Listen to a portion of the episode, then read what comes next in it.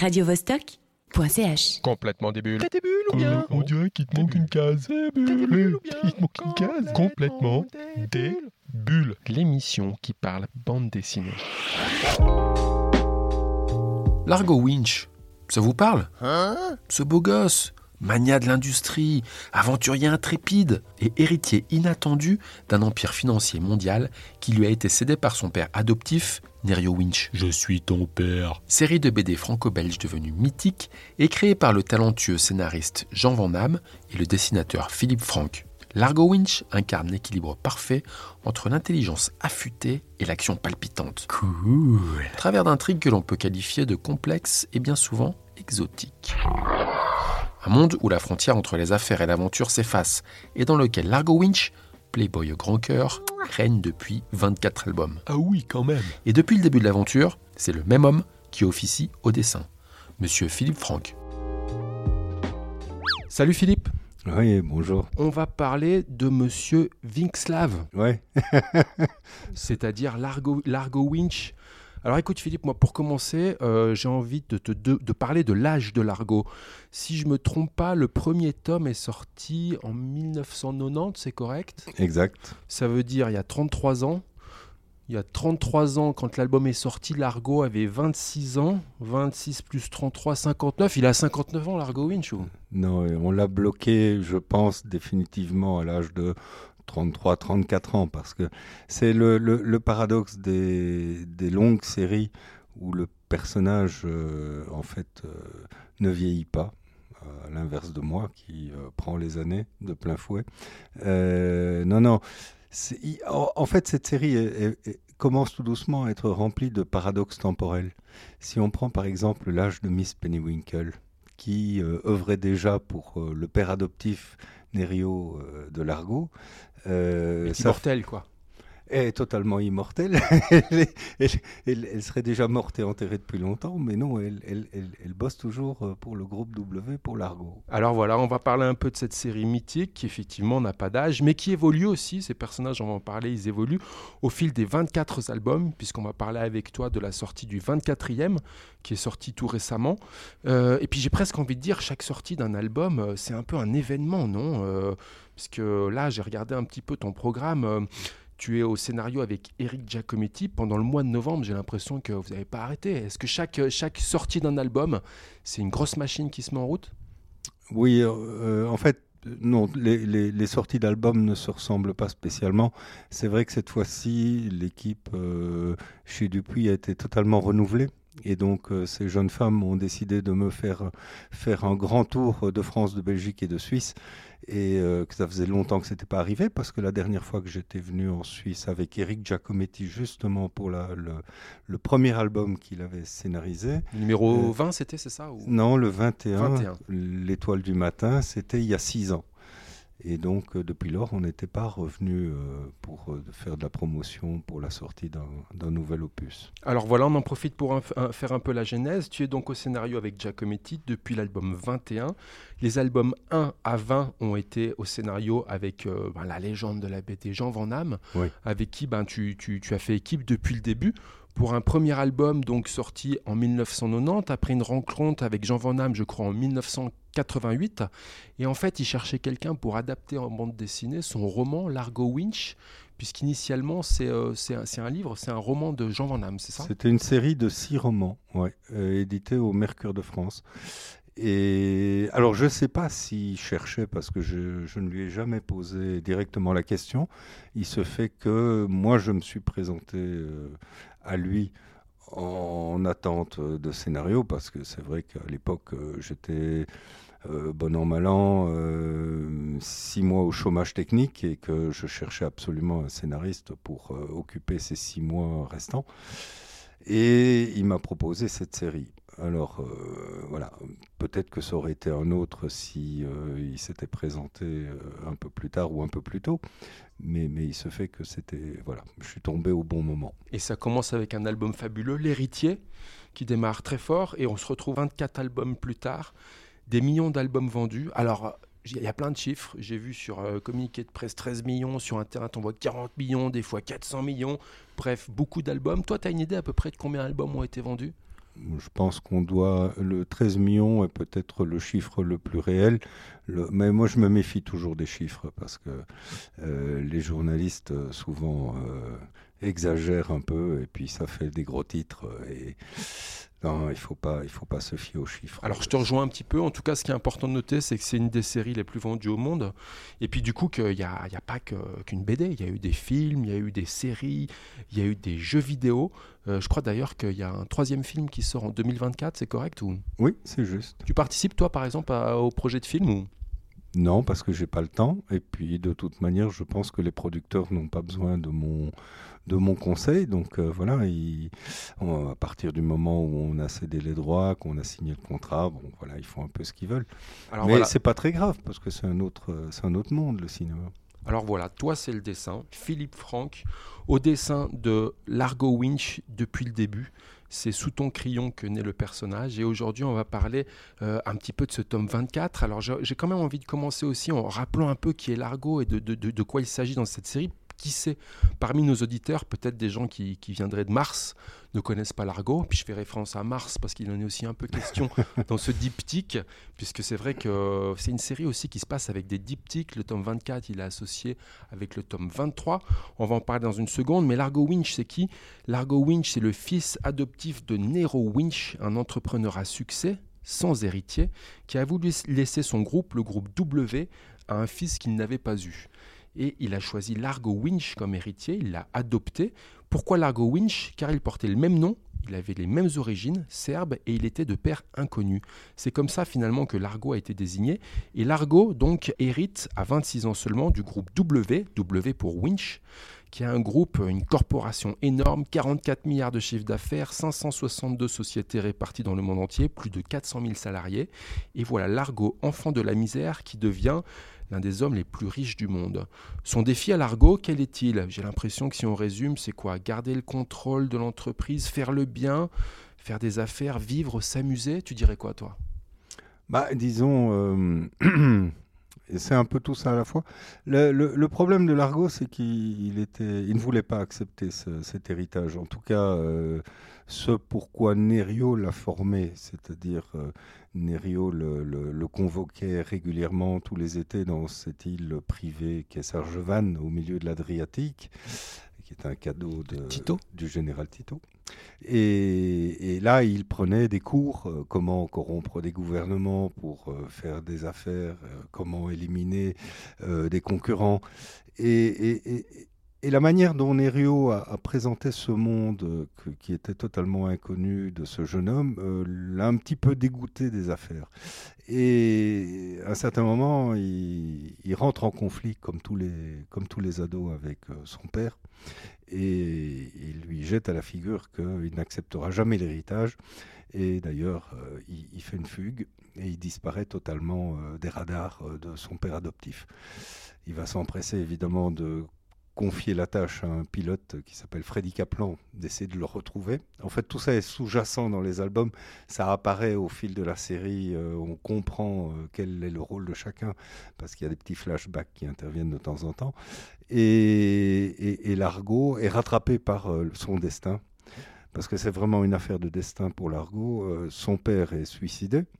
Euh, c'est-à-dire que on l'aide à mourir, on l'assassine, et que euh, bah, il se rend compte qu'il y a des gens mal intentionnés et en fait euh, derrière ce complot et surtout ce qu'il ce qui l'écœure, c'est que des gens qui n'y étaient pour rien et qui étaient sa vraie seule famille, son oncle Ernst Gleiber et sa tante Anna, sont tués sauvagement par un tueur professionnel pour, euh, pour mettre la main sur les parts de fondateur où il suffit d'apposer sa signature à celui qui les, qui les trouve. Et, à partir de ce moment-là, l'argot voit rouge et euh, il est hors de question que quelqu'un d'autre puisse euh, s'accaparer ce groupe et il, endosse la responsabilité de ce voilà de, cet empire dont il devient un fervent défenseur. Et puis voilà, tout est mêlé, je dirais, ces problématiques un peu financière sous-jacente, parfois de grand banditisme, de la géopolitique. Tout ça est parsemé dans tous ces albums et aussi au fil de l'actualité, puisqu'il traverse la crise de 2008, euh, les attentats islamiques. Enfin, tout ça, voilà, c'est aussi imprégné de notre quotidien qui fait qu'on se retrouve aussi dans cette série. Oui, mais chaque album doit être mis dans son contexte, parce qu'on parlait de paradoxe temporel. On ne peut pas lire euh, l'ensemble de la série en pensant que ça se passe aujourd'hui. Il faut le, replacer dans son contexte historique. C'est un peu comme Tintin.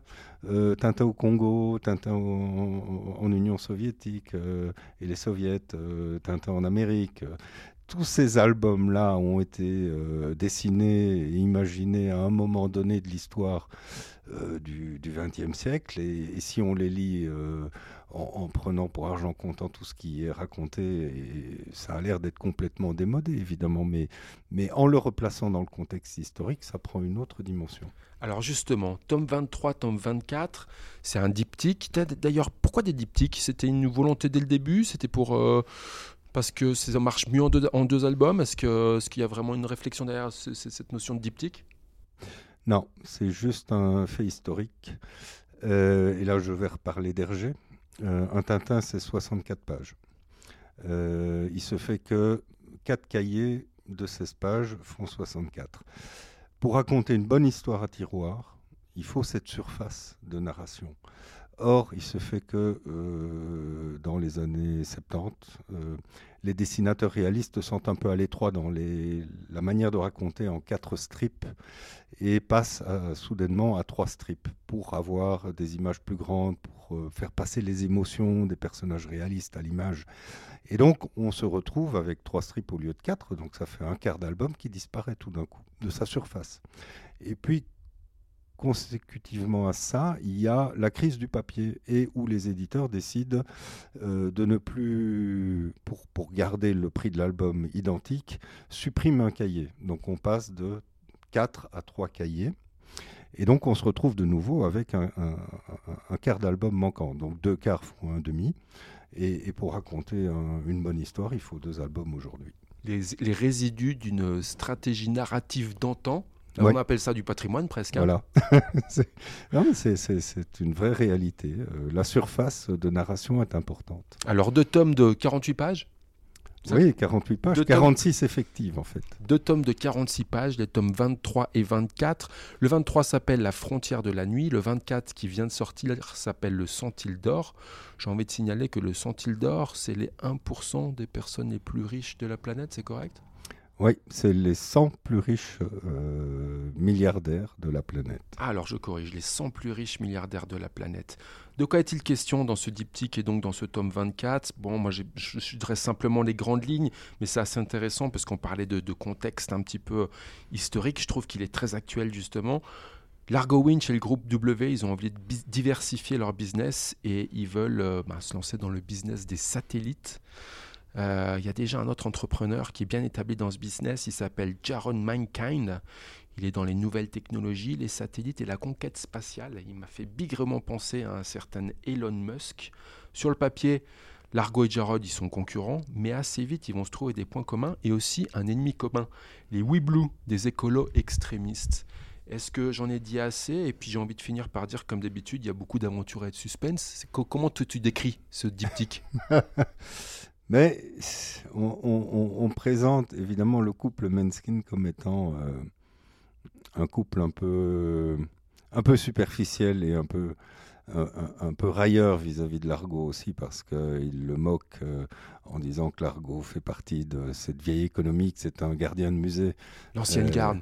Ouais, et, donc ça colore en fait ce couple et surtout Jarod. Euh, euh, il a l'air un peu antipathique. Et ce qui était amusant en fait, c'était de renverser la vapeur pour le, le, le, lecteur et de faire découvrir au lecteur que tout d'un coup, euh, bah, il s'était trompé sur le personnage de Jarod et que finalement, au fond de lui, c'est un chic type et, comme je dis toujours, euh, les gens ne révèlent leur vraie nature que euh, dans les guerres. Euh, les lâches et les héros se révèlent à ce moment-là. C'est pas dans la vie courante quand tout va bien que on Ce peut trop facile. le meilleur ou le pire de soi-même. Et, donc le scénario est écrit de telle manière que voilà. les circonstances vont faire que Jarod s'avère être un, gars hyper euh, sympa. Alors Philippe Franck, on est avec toi, on parle de Largo Winch. Toi, tu es au dessin. En termes de dessin, justement, C'est toujours une nouvelle aventure de dessiner un album de, de Largo Winch? C'est toujours très différent surtout. Alors c'est ça, parce que lui, il voyage partout, il va dans tous les pays du monde. On touche un peu à toutes les thématiques, la finance, le pétrole, les femmes. Euh, et puis il y a beaucoup de, de scènes d'aventure. Moi, du coup, euh, j'avais envie de te demander, pour pouvoir mettre tout ça en image, est-ce que toi, tu voyages, tu suis l'actu, tu es fan d'histoire, euh, tu es fan de finance Est-ce que tu es obligé de t'imprégner tout ça pour dessiner ou? Il y a un minimum d'imprégnation nécessaire. Euh, bon, pour tout ce qui est technique et spatial, je me suis documenté auprès de Jean-François Clairvoy, qui est un vieil ami. Mais euh, par exemple, pour euh, ce qui est de Los Angeles et de la documentation qui m'était absolument nécessaire, euh, je me suis. Alors, pour une fois, j'ai été très écolo. Euh, j'ai évité l'aller-retour en 747. J'ai évité le vol en, hélico au-dessus de downtown de, de, Los Angeles. En fait, j'ai pris mon téléphone, j'ai contacté quelqu'un parce que les États-Unis étaient fermés pour raison de Covid, impossible d'y voyager. Et donc j'ai pris mon téléphone, j'ai contacté quelqu'un sur place qui m'a trouvé un opérateur de drone, eu les autorisations nécessaires et qui m'a envoyé toutes les images dont j'avais besoin. Ça fait quoi de dessiner euh, ce personnage, cet univers depuis si longtemps? C'est quoi ton rapport euh, à cette série, à ce personnage? Ben, Pour moi, c'est un, cadeau. Euh, c'est un véritable cadeau fait à un dessinateur. parce qu'il faut bien imaginer que chaque nouvel album est une brique supplémentaire dans le mur de cette fiction. C'est comme si je construisais une maison. Euh, et, beaucoup de dessinateurs souvent peuvent se lasser de leurs personnages. Moi, je suis, je les, je les. Euh, ils me sont hyper attachés.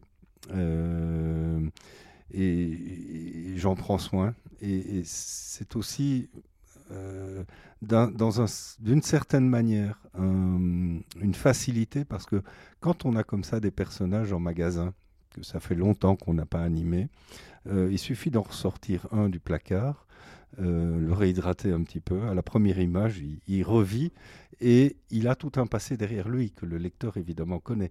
Donc on fait une économie de surface de narration parce que dès la première image, il a ce passé.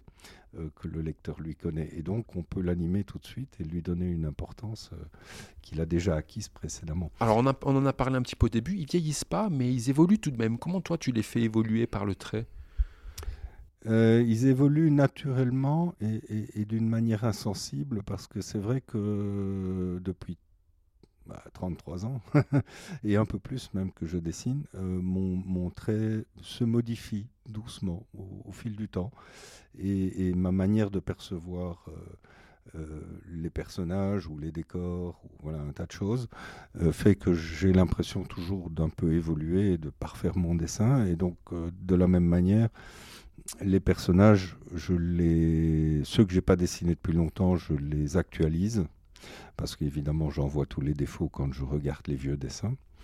Et donc, j'essaye que ces défauts disparaissent. Et puis, bon, bah, pour le personnage de Largo, lui, il est toujours récurrent, donc, euh, mais je m'efforce à un peu raccourcir ses cheveux par-ci par-là. Il n'a plus les cheveux sur les oreilles, par exemple. Il a, j'ai raccourci aussi euh, la touffe euh, de, cheveux qu'il avait dans la nuque. Suivre un peu la mode aussi, alors. Voilà, insensiblement. Bon, je dis, dis pas que j'en ferai un hipster, mais il, a, il évolue doucement. Alors ton trait a évolué un petit peu au fil des albums, on le comprend. Est-ce que aussi euh, via euh, les, outils, tu, dessines différemment? Est-ce que tu fais des choses avec les ordinateurs, par exemple, euh, dans, les albums plus récents? J'essaye de me servir de la technique et de ce qu'elle peut offrir. par exemple, je continue toujours à, à, crayonner sur du papier, toujours sur le même papier et au même format, mais aujourd'hui j'encre sur tablette numérique. Donc ça, c'est un, un piège, c'est un couteau à double tranchant, parce que ça prend un peu plus de temps que sur du papier avec une plume. Et d'un autre côté, il y a une grande facilité, parce qu'on a l'historique et puis on peut revenir en arrière. Il faut savoir que quand on trace sur papier un trait à l'encre, euh, si on veut revenir en arrière, il faut gratter et, si on rate toute l'image, euh, ou euh, un aplat de noir, un endroit où c'était pas nécessaire, où c'était superflu, euh, là on recommence l'image. Donc le, numérique a, ça de, hyper facile et, et, pratique, c'est que c'est historique ou, travailler sur des calques successifs qu'on va après fondre les uns dans les autres ou pas, en jeter certains à la poubelle, c'est une, une, grande souplesse en fait de travail mais ça prend un peu plus de temps. J'ai lu que tu dessinais ton style comme fouillé simple. C'est quoi c'est pas moi qui ai dit ça. C'est pas toi. Tu le dessines, tu le dessines. C'est Jean Van C'est ah. Jean Van qui a qualifié. Tu es d'accord avec lui ou tu te définirais autrement Je sais pas. Moi, je suis mal placé pour me définir. Euh, pour moi, j'ai pas de style, mais tous les gens s'accordent à dire que j'en ai un, donc je leur fais confiance. mais je le vois pas. Est-ce que c'est le style de l'école de Bruxelles ou euh, tu te revendiques un peu de, de, de tout ça? Je me revendique de rien, sauf si ce n'est peut-être. Euh, évidemment, je ne peux pas nier mes, mes, mes maîtres euh, comme Hergé, Franquin Alors attends, et, attends, Hermann. Tu, dis, les deux noms là, parce que, parce que tu es né à Etterbeek, c'est ça? C'est la commune bruxelloise où sont également nés Hergé et Franquin. Donc là, s'il n'y a pas un destin et si tu peux pas te revendiquer de l'école de Bruxelles, qui le peut? Ces informations sont correctes Tu es né dans la, dans la même ville Je suis né à Etterbeek, euh, plage Jourdan, dans la maternité qui est sur la plage Jourdan à Etterbeek. C'est fou ça. Tu crois au destin alors Bon, alors on a parlé un peu de Jean Van Damme. Je reviens un petit peu sur, euh, sur, sur Jean. Euh, parce que lui, il, officie encore bah, sur ce qu'on appelle un spin-off, une série qui est dédiée à l'univers justement de l'argot, qui s'appelle La fortune des Vinxlav. Donc c'est comment Nerio Winch a bâti finalement sa fortune qu'il a, aidé à, créer ce, groupe immense. Ma question c'est pourquoi tu n'es pas au dessin de ce triptyque? Eh ben D'abord, premièrement, parce que j'ai pas le temps. Ensuite, parce que Jean, ayant quitté la série, c'est certainement pas moi qui l'aurait pris comme dessinateur. Et je suis ravi que ce soit Philippe Berthet qui s'en soit occupé parce que euh, je le trouve hyper talentueux et qu'il a un style euh, très très affirmé et agréable. Voilà, on aurait pu trouver pire. Euh, non, non. Et puis, c'est pas un spin-off, c'est un préquel. C'est un préquel, exact, c'est vrai. C'était en tout cas l'occasion de faire un, petit clin d'œil à cette série pour ceux qui aiment euh, l'univers de, de, Largo Winch. Et justement, tant qu'on parle euh, ben, voilà, du, scénario et des scénaristes, un petit mot peut-être pour Eric Giacometti. comment vous travaillez ensemble? Est-ce que toi tu le guides parce que tu es là depuis le début Est-ce que tu participes au scénario avec lui, ce qui je crois est le, cas Comment vous avez trouvé votre, votre routine tous les deux? Ben, je, je, le guide dans le sens où je lui donne les grandes lignes euh, et la direction à prendre pour la nouvelle histoire. Voilà. Et après, lui, il écrit euh, ce qu'il a envie d'écrire. Et puis moi, je reviens sur le scénario, surtout pour que ça rentre dans 46 pages euh, et que on ait des textes euh, ciselés euh, comme on a l'habitude de faire en bande dessinée, qui rentrent dans des bulles assez étroites quand même, parce que les textes en roman et les textes en BD n'ont aucun point commun. Les textes de BD sont hyper travaillés et hyper précis. L'argot et la Suisse, là on se voit ici aujourd'hui lors de ta tournée ben, à Genève, donc en Suisse. Justement, l'argot et la Suisse, c'est quand même... Euh, ben voilà, il y a beaucoup de la Suisse dans l'argot Winch. Alors oui, parce que c'est une place financière, donc on voit venir à Zurich, à Lucerne, mais aussi parce qu'il y a un personnage qui est suisse, qui est euh, valaisan, Simon Ovona. Euh, du coup, en fait, l'argot et la Suisse, nous ont un mot. Toi et la Suisse, l'argot et la Suisse, vous et la Suisse. Ben, les Belges déjà et la Suisse, c'est une vieille histoire. je pense qu'il n'y a pas un Belge qui n'aime pas la Suisse. Euh, que ce soit des Flamands d'ailleurs ou des francophones, on a, une attirance naturelle euh, vers, euh, vers le Valais et les montagnes. Moi, j'ai passé une grande partie de mon enfance en Suisse, au lac de Lugano. et après, j'ai continué à y venir pour des sports d'hiver, notamment à Saint-Luc, toujours dans le Valais. Et l'histoire de l'argot débute au Liechtenstein euh, avec des paysages euh, typiquement suisses, euh, avec des chalets. voilà, c'est étroitement lié l'argot et la Suisse. en plus, si mes souvenirs sont bons, dans Mer Noire et Colère Rouge, on passe par Lucerne, on revient à la Suisse, ce qui m'a permis d'arpenter Lucerne en long et en large pendant une semaine. non, non, c'est vraiment c'est un pays indispensable à la série. Et puis précisons, Enfin, j'imagine que tu le sais, mais la BD a quand même été inventée à Genève. Oui. J'aime bien rappeler, euh, en taquinant cette, cette anecdote euh, à, des, à des auteurs belges de, de BD. Largo Winch, on parle avec toi euh, de cette série mythique. Euh, les tomes 25 et 26 sont déjà annoncés. Euh, je crois que c'est un, album tous les, tous, les, tous les ans, toutes les années et demie. Est-ce qu'on est qu'on peut prévoir ça pour les tomes 25 et 26 dans, dans ce timing-là ou? C'est tous les deux ans. Hein. Tous les deux ans. Mais, mais il me faut 18 mois pour le dessiner. Avec cette fois-ci une petite contrainte, c'est que je devrais me déplacer en plein milieu de l'album en Inde pour faire mon repérage indispensable. Mais voilà, je, pense bien que pour l'année 25, euh, on verra sortir l'album euh, si, les dieux t'abandonnent. Bon, on se réjouit, on imagine des beaux paysages indiens. Philippe, pour finir notre émission, on a ce qu'on appelle des questions débules. complètement débules. Eh oh, il te manque une case. Euh, t'es débule. Alors on va commencer, comme t'es quand même Monsieur Largo Winch, t'es un peu le papa de Largo. Euh, par te tester un peu sur, euh, sur, euh, sur la série et sur Largo Winch. Chaque album ouvre avec une citation. Alors chaque, en général, beaucoup des albums ouvrent avec une citation. Il y en a un qui ouvre avec la définition des stock options. Est-ce que tu saurais dire lequel c'est? Ça doit être le prix de l'argent. Mais... Tome 14, la loi du dollar en 2005 ah, si, c'est peut-être la loi du dollar, mais ils vont ensemble. Ah, on t'a presque piégé. Bon, alors on revient sur le dessin parce que c'est ta spécialité. Quel album offre une belle vue aérienne de Lucerne avec le jet de Largo en premier plan? Une case que moi j'ai beaucoup aimée. Ah, ça doit être Mer Noire. Mer Noire, page 30 du tome 17. Ah, quand on revient au dessin, là, t'es incollable.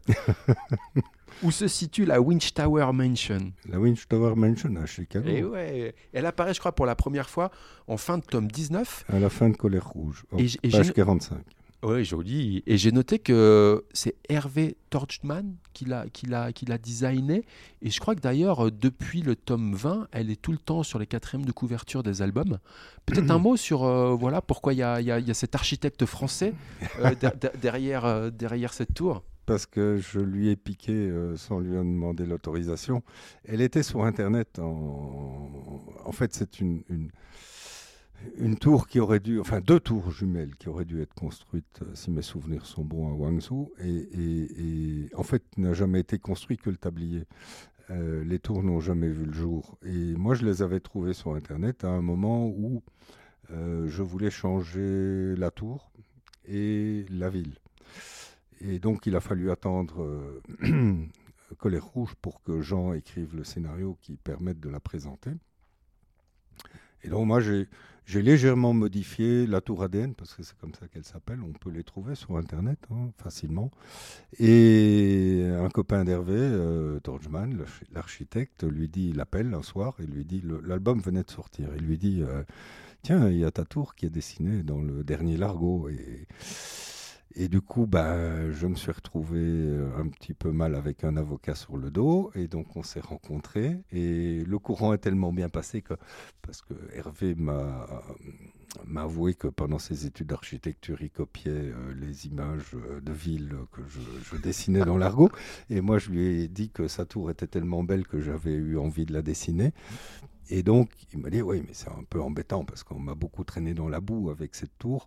Euh, et là, maintenant, mes détracteurs vont dire, ah ben oui, euh, il, a, il, a copié, euh, il a copié Philippe Franck. Je dis, oh, te tracasse pas, on va mettre designé par Hervé Torch. Et l'anecdote est géniale. Voilà. Et donc, depuis lors, cette tour existe vraiment dans, dans la fiction, alors qu'elle n'existe pas dans la... et Hervé fait partie de l'aventure. Écoute, anecdote géniale. Merci de l'avoir partagé. Mais c'est pas la seule tour que j'ai empruntée à Hervé. Après, de commun accord, dans l'histoire à Londres, dans Chassé croisé 20 secondes, la tour qu'on voit, la tour du groupe W en bord de Tamise à côté de la mairie de Londres, c'est aussi Une, c'est une tour d'Hervé Torchman avec le, vortex au centre. C'était un projet qui était prévu pour la défense à Paris.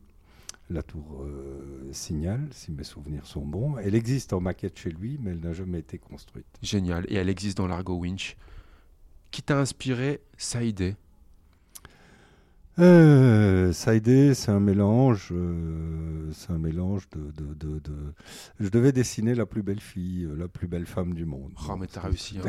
La, couverture, la couverture du tome 20, elle est magnifique. Elle est absolument magnifique. Ta couverture préférée à toi, justement, c'est laquelle? Il y en a une ou euh, tu les aimes toutes? Non, non, il y en a. elles, sont toutes particulières. Euh, j'aime bien, j'aime, particulièrement bien, on va dire. euh, euh, ah, Il y en a des ratés, hein, bon, mais il y en a où je, trouve que l'alliance entre le design et le design, on va dire, de la typo et du dessin sont plus ou moins et, parfois bien réussis. Et j'aime bien la dernière, mais, j'aimais bien l'avant-dernière aussi. Euh, c'est difficile, hein, c'est comme dire à un père euh, quel est le- celui de tes enfants que tu préfères. Ouais, il n'y a, pas- y a pas de réponse à ça. Alors rev- revenons à Largo justement. Tu lui parles à Largo des fois ou? Non, non, je suis pas schizophrène à ce point-là. Il va se marier un jour Largo ou pas? Jamais. Mais attends, il va pas avoir d'héritier non plus, ça va être encore un grand bazar. Mais il ne vieillira pas au point d'avoir besoin d'un héritier. Ah oui, j'avais oublié. Donc il ne vieillira pas, ça veut dire que la retraite pour Largo, c'est pas pour aujourd'hui. Non, Et pour toi non plus? Pour moi non plus. Philippe, c'était un plaisir de t'avoir dans l'émission. Merci. Merci à toi.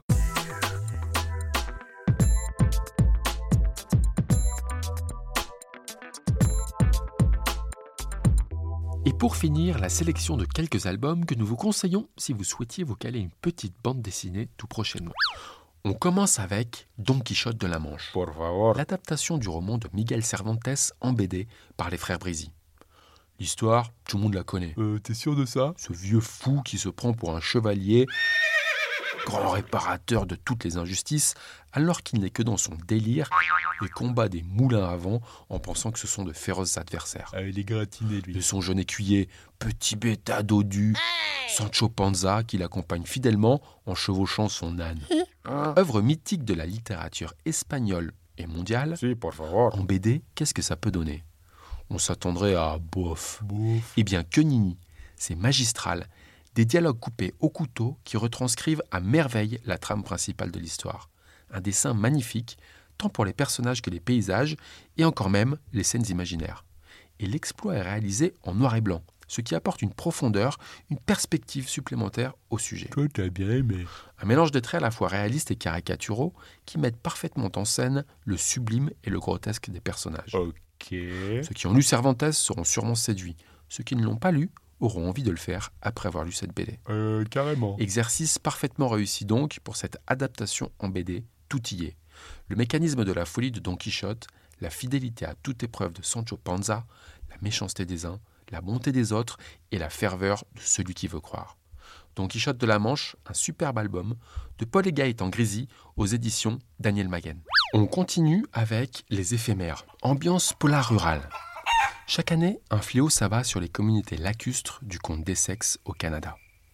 Pendant deux à trois semaines, la zone est littéralement recouverte de petits insectes ailés que les habitants appellent fish flies. Fish flies. Poisson-mouche. Ils viennent de l'eau et sentent le poisson. Oups. Le phénomène est éphémère, puisque ces insectes ont une durée de vie qui ne dépassera pas deux jours. Seulement? C'est dans cette ambiance que trois jeunes traversent le parking d'une supérette pour aller acheter des bonbons. Euh, ok. Le sol est jonché de ces insectes et les enfants se mettent au défi de traverser le parking pieds nus. Oula. L'un d'eux s'exécute, Ok. sauf que lorsqu'il arrive dans la supérette, il voit un corps au sol, couvert d'insectes. Un drame vient de se produire. C'est le début d'une ambiance comme on les aime.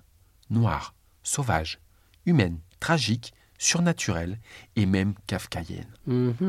Jeff Lemire, l'auteur canadien de comics, nous sert ici le premier album d'un diptyque qui s'annonce prometteur. Les éphémères, c'est aux éditions Futuropolis. Et on termine avec Black Sad, tome 7, Alors tout tombe. Sept albums en 23 ans, Euh, c'est long, ça, non? Par le duo espagnol le plus efficace de la BD franco-belge. Ça fait beaucoup de pays, ça. Oui, le duo nous a habitués à la rareté, mais aussi à la qualité. C'est vraiment bien, cette série. Leur univers d'enquête animalière est toujours saisissant de réalisme et de suspense. John Blacksad, c'est un gros chat qui mène des enquêtes. Et dans ce tome, qui vient clore une nouvelle intrigue, John voit son copain Weekly soupçonné de l'assassinat d'Iris Allen, la directrice d'un théâtre de New York. Persuadé de son innocence, Blacksad enquête et remonte le fil jusqu'à un personnage véreux, un certain Shelby, bâtisseur mégalomane qui ne rêve que d'une chose, laisser une trace dans la ville de New York. Oh, y en a marre des connards. Plutôt que de laisser une trace, certains vont y laisser des plumes. Ambiance New York des années 50 Et mélange entre roman noir et comédie romantique, la saga animalière continue et se confirme incontestablement comme une série phare de la BD franco-belge, à la fois moderne et traditionnelle. Juan Diaz Canales au scénario et Juanjo Garnido au dessin. Black Sad, le tome 7, c'est une valeur sûre aux éditions d'Argo. Voilà, voilà. Alors, bonne lecture. Et comme on dit dans l'émission, les bulles, il n'y en a pas que dans le champagne, mais aussi plein les BD. Et le 9e art, lui, se consomme sans modération. Alors, soyez des bulles. Complètement des bulles. T'as des bulles ou bien On dirait qu'il te manque une case. Des bulles ou bien Il te manque une case. Complètement des bulles.